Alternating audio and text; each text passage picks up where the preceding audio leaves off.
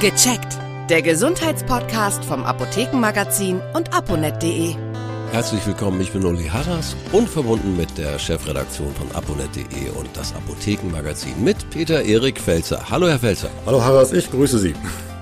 Gesundheitsmythen, mhm. auf das Thema habe ich mich richtig gefreut. das kann ich gut verstehen. Fün 25 davon haben sie aufgelistet im neuen Apothekenmagazin. Das gibt's ja kostenlos in vielen Apotheken. Wir schaffen nicht 25, aber wir wollen so ein paar rausnehmen, mhm. okay? Gerne. Wir machen das als Quiz. Ich stelle die Frage, bevor Sie antworten, unwahr oder wahr, ja, äh, gibt's immer so drei Sekunden, kleines Signal, da können Sie alle, die zuhören, so für sich mal so gucken, was tippen Sie? Ist das wahr oder stimmt das oder stimmt das nicht? Und dann kommt die Auflösung. Wollen wir mal loslegen? Legen wir los. Erster Satz. Hallo, hallo, hallo. Ah ja, pass auf. Erster Satz. Lesen unter der Bettdecke schadet den Augen. Äh, es schadet nicht den Augen. Natürlich, die Eltern sagen immer, das damit verdirbst du die Augen, ne, gerade unter Decke mit der Taschenlampe. Die Augen werden vielleicht ein bisschen ermüdet, man wird vielleicht ein bisschen schlapp dabei, aber den Augen schadet es nicht. Aber ein ganz kleines Fünkchen Wahrheit ist drin. Denn wenn man immer nur in der Nähe sieht, das ist ja auch beim Lesen mit dem Buch der Fall, aber auf dem Smartphone, fördert das mhm. Kurzsichtigkeit, also generell vielleicht auch mal mehr an die Luft gehen und dort mit dem Augen über die Landschaft streifen. Das tut großen und kleinen Leseraten gut. Gut. Nächste Frage. Ein Schnaps nach dem Essen fördert die Verdauung. Ähm, ja, das ist äh, wirklich ein, ein Mythos. Also es hilft nicht. Viele machen es und äh, der Verdauung nutzt es überhaupt nichts. Wenn ätherische Öle im Schnaps sind, hat das vielleicht einen kleinen Effekt, aber das kann man vernachlässigen. Also kein Schnaps nach dem Essen. Cola und Salzstangen helfen bei Durchfall. Auch das haben wir mal gelernt, aber auch das ist Quatsch. Man verliert beim Durchfall viele Elektrolyte, also Mineralstoffe. In Salzstangen ist zwar in dem Salz ein bisschen was drin, aber man verliert nicht nur das, was im Salz drin ist, sondern viele andere Sachen. Und äh, gerade bei der Cola ist ja viel Koffein drin und Zucker und das kann den Durchfall teilweise noch viel schlimmer machen. Also keine Cola, keine Salzstangen bei Durchfall. Dreck reinigt den Magen. Da gab es jetzt eine ganz spannende neue Studie. Es ist eigentlich genau umgekehrt. Der Körper reinigt den Dreck. Der Körper, der Magensaft greift die Erreger an, die vielleicht im Dreck drin sind und so gesehen reinigt der Körper den Dreck, nicht Dreck, den Magen.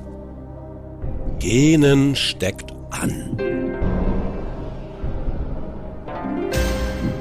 Das stimmt. Ich gehe jetzt bewusst nicht, nicht, dass die Hörerinnen und Hörer an, an, jetzt einschlafen.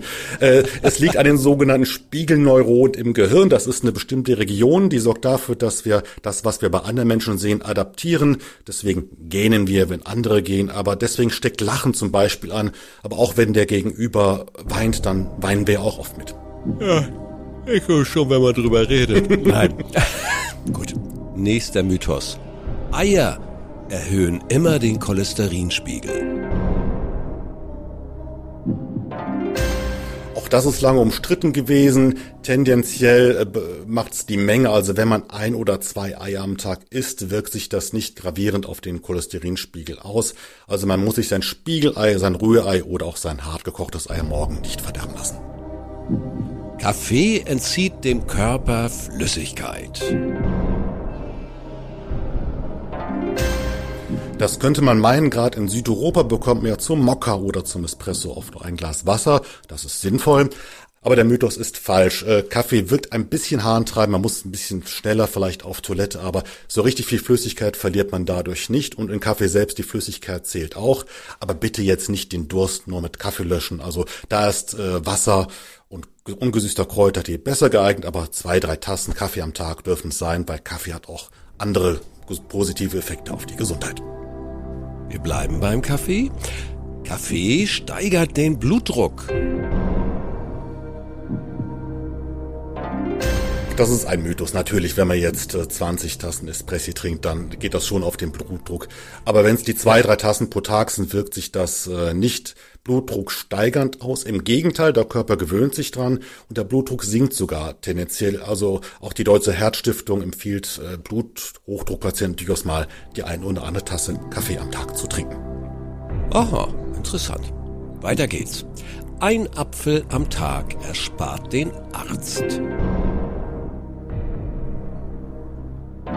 Das würde Herr Lauterbach bestimmt direkt unterschreiben, weil es dann ganz viele Kosten sparen wird. Aber natürlich ein Apfel am Tag erspart die Ärztin oder den Arzt nicht.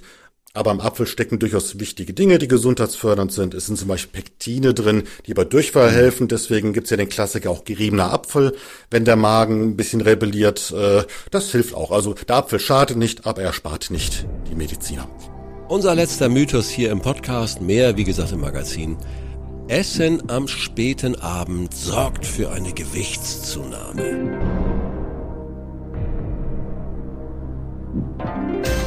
Auch das ist Quatsch. Im Endeffekt zählt es, wie viel Kalorien man aufnimmt. Ob man die morgens, mittags oder abends isst, ist vollkommen wurscht. Es gab in einer Studie Hinweise, dass es vielleicht anders sein könnte, aber in der Masse der Studien hat sich nicht bestätigt. Also dann essen, wann man möchte und lieber auf die Menge achten. Wow, ich dachte das wirklich immer, dass abends bloß nicht so viel essen, weil geht. Na, ich meine, da kann man schlechter schlafen, das kann man zumindest sagen. Ne? Das ist so, man, man natürlich, wenn man direkt vom Einschlafen noch viel isst, dann äh, schläft man schlechter ein und schläft unruhig, aber aufs Gewicht wirkt sich das nicht aus. Super. Und weitere 15 Gesundheitsmythen gibt's im aktuellen Apothekenmagazin. Vielen herzlichen Dank. Das war Peter Erik Felzer aus der Chefredaktion und ich freue mich aufs nächste Gespräch. Ich mich auch, Haras. Tschüss. Tschüss. Vielen Dank fürs Zuhören. Vergessen Sie nicht, unseren Podcast zu abonnieren.